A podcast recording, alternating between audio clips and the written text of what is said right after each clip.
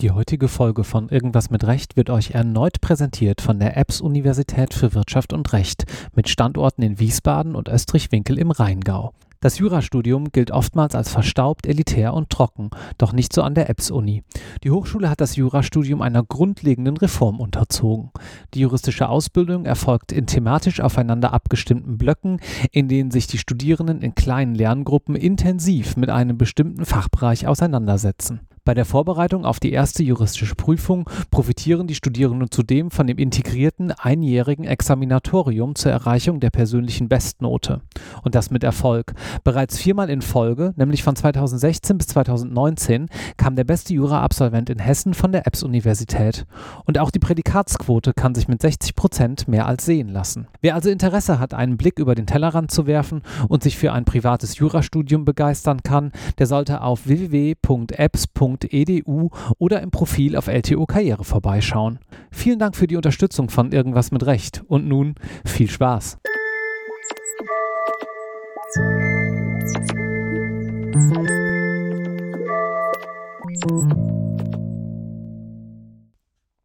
Herzlich willkommen zu einer neuen Episode Irgendwas mit Recht. Mein Name ist Marc Ohrendorf und heute darf ich in diesem kleinen, beschaulichen Podcast-Studio, was wir haben, Karl Rudolf begrüßen. Hallo Karl. Hallo Marc. Karl, du bist jetzt gerade mit dem ersten Examen durch, stimmt's? Ganz genau. Und bist was eigentlich? Vorstand, Geschäftsführer der Corporate Law Clinic? Vorstand, erster Vorstand. Vorsitzender. Erster Vorsitzender heißt genau, das dann zusammen mit meiner Co-Vorsitzenden. Mhm, wie heißt die? Annika Oftering. Annika Oftering, okay, gut. Also ihr beiden leitet die Corporate Law Clinic hier an der Uni Köln. Und ja, vielleicht für diejenigen, die nicht genau wissen, was das ist, was ist denn so eine Corporate Law Clinic? Was macht man da? In einer Law-Klinik macht man letztlich Pro Bono Rechtsberatung. Mhm. Also wir sind Studierende vom, sagen wir mal, dritten Semester bis ins Referendariat, die neben dem, was sie so im Alltag machen, die Möglichkeit haben, im Rahmen von Mandatsarbeit schon rechtliche Beratung zu machen, ohne jetzt Anwalt zu sein. Wie geht denn das? Also man könnte doch sagen, hm, Moment, äh, ist es nicht gerade Sinn der juristischen Ausbildung, dass man irgendwann Anwalt wird und dann darf man juristisch beraten und ihr habt da jetzt sozusagen Blinker links gesetzt, einmal überholt und macht das jetzt einfach schon mal.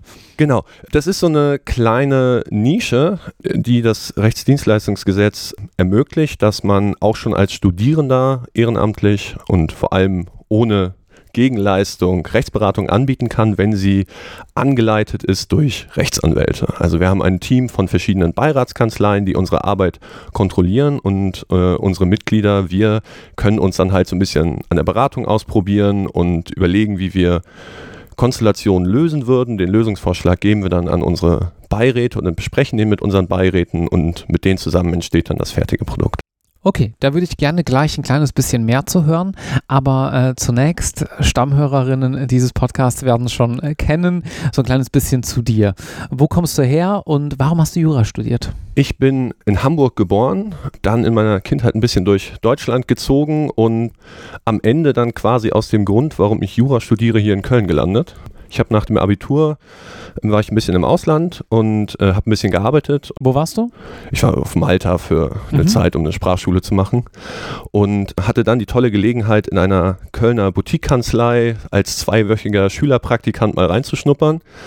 Und am Ende von den zwei Wochen haben die gesagt, äh, Karl, du bist nicht ganz verkehrt, studier doch in Köln und arbeite bei uns. Und mhm. dann habe ich gedacht, ja, das hat mir Spaß gemacht. Das sind gute Aussichten, da fange ich mal an. Wo hast du denn damals noch gewohnt? Ich habe mein Abitur in Rostock gemacht, an der Ostsee.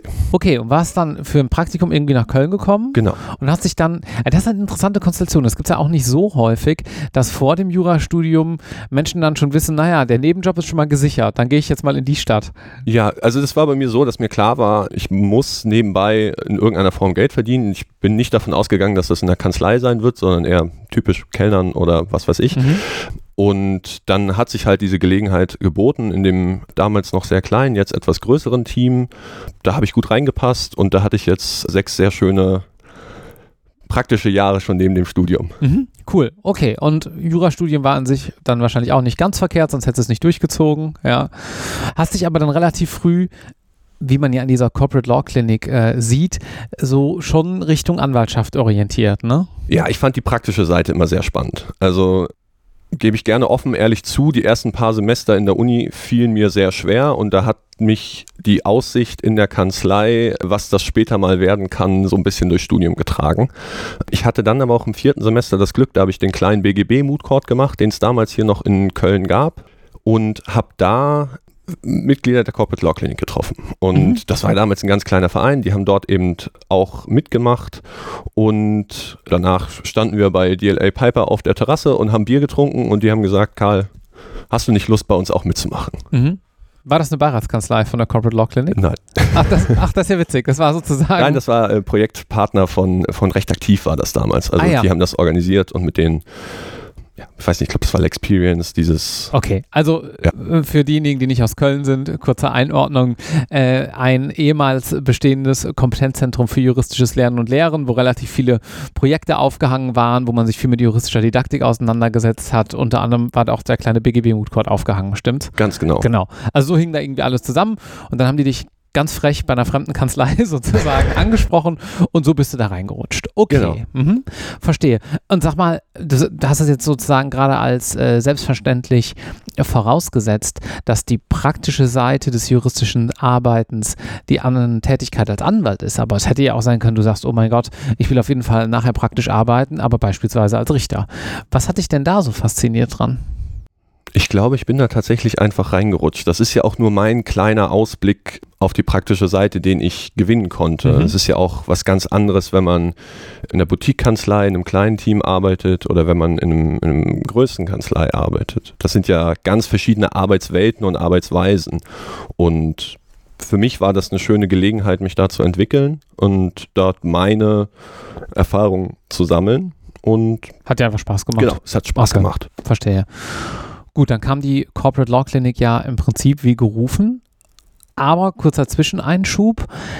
War das nicht ein bisschen viel? Also du warst so im dritten, vierten, fünften Semester, hattest du die erste Erfahrung gesammelt. Hat man dann nicht vielleicht auch den Gedanken, oh Leute, also ich würde eigentlich ganz gerne meine Klausuren bestehen und dann ist gut? Ja, auch. Aber was das Schöne an der Corporate Law Clinic ist, man hat keine Verpflichtung mhm. also die man sich nicht selber setzt. Und das sagen wir auch mit all unseren Mandanten, mit denen wir zusammenarbeiten, sagen wir, wir machen gerne alles möglich für euch, was wir können, aber wir sind eine studentische Rechtsberatung. Das heißt, im Zweifelsfall dauert es ein bisschen länger und mhm. wir lassen uns auch keine Fristen setzen. Für mich war es so, dass das im vierten Semester war. Ich hatte mein Grundstudium abgeschlossen. Das heißt, im fünften Semester kam die Übung hier in Köln, über die man sagen kann, was man möchte. Die sind jetzt für mich waren sie jetzt nicht so zeitaufwendig. Mhm. Da habe ich eher auf Bestanden gesetzt und habe dann das Semester so ein bisschen genutzt, um mal zu gucken, was mich eigentlich so interessiert und ein bisschen dies, das zu machen, auch bisschen Sport gemacht, also was, was nicht juristisches. Und habe mir dann nach dem fünften Semester gesagt, ich gehe jetzt direkt in die Examsvorbereitung. Den Schwerpunkt, ich weiß noch gar nicht, was ich machen möchte, das schiebe ich mal hinters Examen. Weil das hier in NRW geht. Ähm, in vielen anderen Bundesländern ist das nicht mehr möglich. Hier kannst du eben auch den Schwerpunkt nach dem Examen schreiben. Genau. Mhm. Und für mich persönlich war das total sinnvoll, weil ich wusste, ich möchte irgendwas Spezielleres machen, was nicht unbedingt Examstoff ist. Damals habe ich vor allem noch über geistiges Eigentum nachgedacht und dachte, nee, dann jetzt erstmal Examen. Mhm. Und habe mir direkt gesagt, ich nehme mir anderthalb Jahre, ich mache ein Jahr das Unirep und gucke dann mal weiter. Das hat mit dem Freischuss noch alles gut gepasst. Und habe dann nebenbei ähm, mal in der Corporate Law Clinic das ein oder andere Projekt mitgenommen. Mhm. Einfach mal geguckt. Eins meiner ersten Projekte war zum Beispiel eine, eine GBR. Da haben wir uns, haben wir eine GBR gegründet und da war dann die Aufgabe, okay, schreibe einen GBR-Vertrag und damit musste ich mich erstmal damit auseinandersetzen, was ist eigentlich eine GBR? Mhm. Und das hat mir dann total geholfen, auch in der Examensvorbereitung die dort relevanten GBR-Probleme zu verstehen weil ich einfach die wusste, okay, in der Praxis sieht das so aus. Hm. Und ich könnte, würde vermuten, darüber hinaus hat es ja auch einfach Motivation gegeben, ne? wenn man so lange Stunden irgendwie vor der Theorie sitzt und man weiß, wenn man dann so an, der, an den 700ern äh, vorbeikommt, äh, irgendwie denkt man sich, warte mal, hier habe ich aber zumindest in der Praxis schon mal was gesehen und das motiviert dann ja auch so ein bisschen für den anderen Stoff. Ja klar, auf jeden Fall und vor allem, auch wenn es nur einfache Sachen sind und Kleinigkeiten sind, ich kann auch schon selber was. Ja, mhm. Ich kann nicht nur ein Gutachten schreiben oder ähm, eine Frage beantworten, sondern ich oder ich gemeinsam mit anderen Leuten kann auch ein Ergebnis produzieren, einen Vertrag produzieren. Ein gutes, äh, gute Selbstvertrauensübung am Ende des Tages auch. Ja, vor allem. Also, und das ist auch, glaube ich, ganz wichtig, dass man lernt, mit Herausforderungen umzugehen, sich der anzunehmen, also rechtlichen Herausforderungen und einen Lösungsvorschlag zu unterbreiten und auch im Team zu besprechen und gemeinsam zu überlegen, wie würde das jetzt jeder lösen und was ist was überzeugt uns gemeinsam am meisten und damit dann ähm, zu einem Berufsträger zu gehen und zu sagen, lieber Beirat, das haben wir uns jetzt dabei gedacht. Wie findest du, wie finden Sie diese Lösung? Mhm. Und das hat mich persönlich auch sehr weitergebracht. Vor allem, weil ich mich dann auch viel mehr getraut habe, in der Examsvorbereitung im Unirep mitzumachen, weil da sitzt man im großen Hörsaal mit vielen Leuten. Da ist es ja nicht so einfach, mal eine Frage zu stellen, wenn ja. man sich nicht sicher ist, ist das jetzt nicht ganz blöd, ja, ja. was ich hier frage. Ja, ja, ja. Hm, verstehe. Du hast im Prinzip also in so einer Corporate Law Clinic, wir hatten dazu ja auch schon mal eine Folge in München, da heißt die Business Law Clinic, das ist nicht eine Corporate Law Clinic, ist ein paar Jahre her, wir verlinken die Folge nochmal in den Show Notes, immer die Möglichkeit, eigentlich das zu lernen, was du in der Praxis auch natürlich neben den vielen juristischen Kenntnissen brauchst, nämlich Teamwork, Selbstorganisation, eigenverantwortliches Arbeiten, nicht nur eigenverantwortliches Lernen, wenn man das so trennen kann. Eigentlich ja eine gute Sache. Warum wird denn das dann so relativ wenig immer noch gemacht? Oder habe ich dann falschen Eindruck und die Szene ist eigentlich viel größer, als es aus meiner Warte aussieht? Also ich glaube, dass die Refugee Law Clinics recht groß sind. Da gibt es ja sehr, sehr viele in Deutschland, vor allem auch in Städten. Refugee Law Clinics. Genau. Ja. Die mhm. jetzt ja, nicht ja. unbedingt juristische Fakultäten haben. Mhm. Ich glaube, dass unser Bereich einfach noch sehr ungewohnt ist auf dem, sagen wir mal, Law Clinic Markt. Dass mhm. es da wenig Leute gibt, die sich wirklich rantrauen und zu sagen, okay, wir beraten jetzt Startups. Mhm. Ja, das ist ja was vollkommen anderes, als wenn man jetzt jemanden bei, einem, bei einer einfachen Mietsache oder so berät, was ja wirklich vielleicht eher so ein bisschen sich wiederholt. Das sind mhm. ja bei mhm. uns immer ganz spezielle Geschäftsmodelle, die man da irgendwie verstehen muss und wo man drüber nachdenken muss. Das ist ja was anderes. Mhm. Das heißt, das haben wir so in der Deutlichkeit auch nicht gesagt. Ihr beratet hauptsächlich Startups. Wir beraten nahezu ausschließlich Gründerinnen und Gründer in der Gründungsphase bis zur Kapitalgesellschaft. Mhm, ja, also okay. ähm, was unser Traumprojekt ist, wir treffen die Gründer, nachdem sie sich das erste Mal mit der Idee zusammengefunden haben und gesagt haben, wir wollen jetzt diese App entwickeln, wir wollen jetzt zusammen dieses Produkt entwickeln. Wie, was müssen wir denn dabei rechtlich beachten? Ja, und dann haben sie ja faktisch schon eine GBR gegründet, da setzen wir dann gerne an und machen da schon die ersten Regelungen fest. Dann geht ja schnell die Überlegung, okay, ich möchte das jetzt unter diesem Produktnamen unter diesem Logo vermarkten, muss ich eine Marke eintragen, dann mhm. machen wir markenrechtliche Beratung mit. Und das wollen wir dann möglichst weit begleiten, bis dann irgendwann äh, das Produkt fertig ist und die Kapitalgesellschaft gegründet werden kann. Und das machen wir dann auch noch. Und wenn es dann an die Finanzierungsrunden geht, muss man sagen, da ist dann genug Geld dabei, da können sich die Gründerinnen und Gründer, die ja dann schon Gesellschafter sind, meist einen Anwalt leisten und dann ist dann unsere, unsere Spielwiese vorbei. Mhm, cool. Spielwiese ist auch ein gutes Wort. Ich wollte eben sagen, äh, grüne Wiese, so ein bisschen, was die juristischen Themen angeht.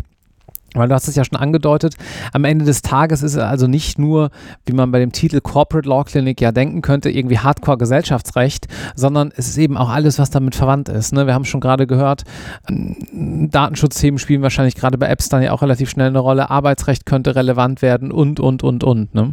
Ja, ganz genau. Also jetzt vielleicht mal als, als Beispiel, wir haben im März 2021 Gründer von der Spoho Köln getroffen.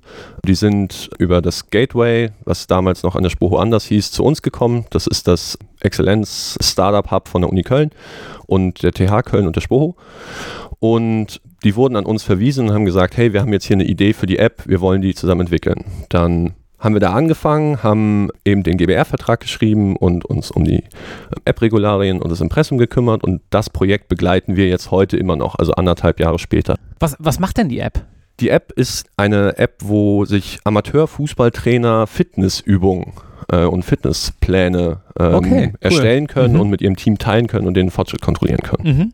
Und ja, genau, da haben wir dann die, die Marke angemeldet, die Plattformbestimmung gemacht und dann ging es so langsam los, okay, wir werden größer, wir brauchen mal einen Praktikanten, wir müssen das vertreiben, haben Handelsvertreterverträge gemacht und jetzt sind wir gerade nach anderthalb Jahren dabei, mit denen die Kapitalgesellschaft zu gründen. Das ist natürlich super schön, weil man lange mit den Gründern zusammenarbeitet, weil man Zeit hat, die Projektentwicklung zu sehen und auch Zeit hat, die Fragen zu bearbeiten. Und wie habt ihr euch bei sowas intern strukturiert? Also äh, habt ihr dann irgendwie einen, der macht Datenschutz und einen, der macht irgendwie das gesellschaftsrechtliche oder mischt sich das eher so durch? Wie muss man sich das intern bei euch vorstellen? Und wie arbeitet ihr überhaupt zusammen? Also ist das, habt ihr regelmäßige Meetings? Ist das alles remote oder äh, wie seid ihr da aufgestellt?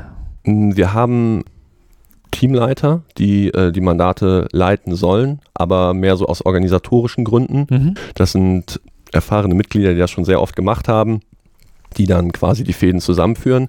Es ist aber praktisch so, dass jeder so sein Steckenpferd hat. Also wir haben Leute, die oft ja auch im Zusammenhang mit dem Schwerpunkt dann lieber gewerblichen Rechtsschutz machen, Markenrecht oder die Gesellschaftsrecht machen. Wir haben ganz viele Arbeitsrechtler, ähm, ein paar auch, die, die gerne Datenschutz machen.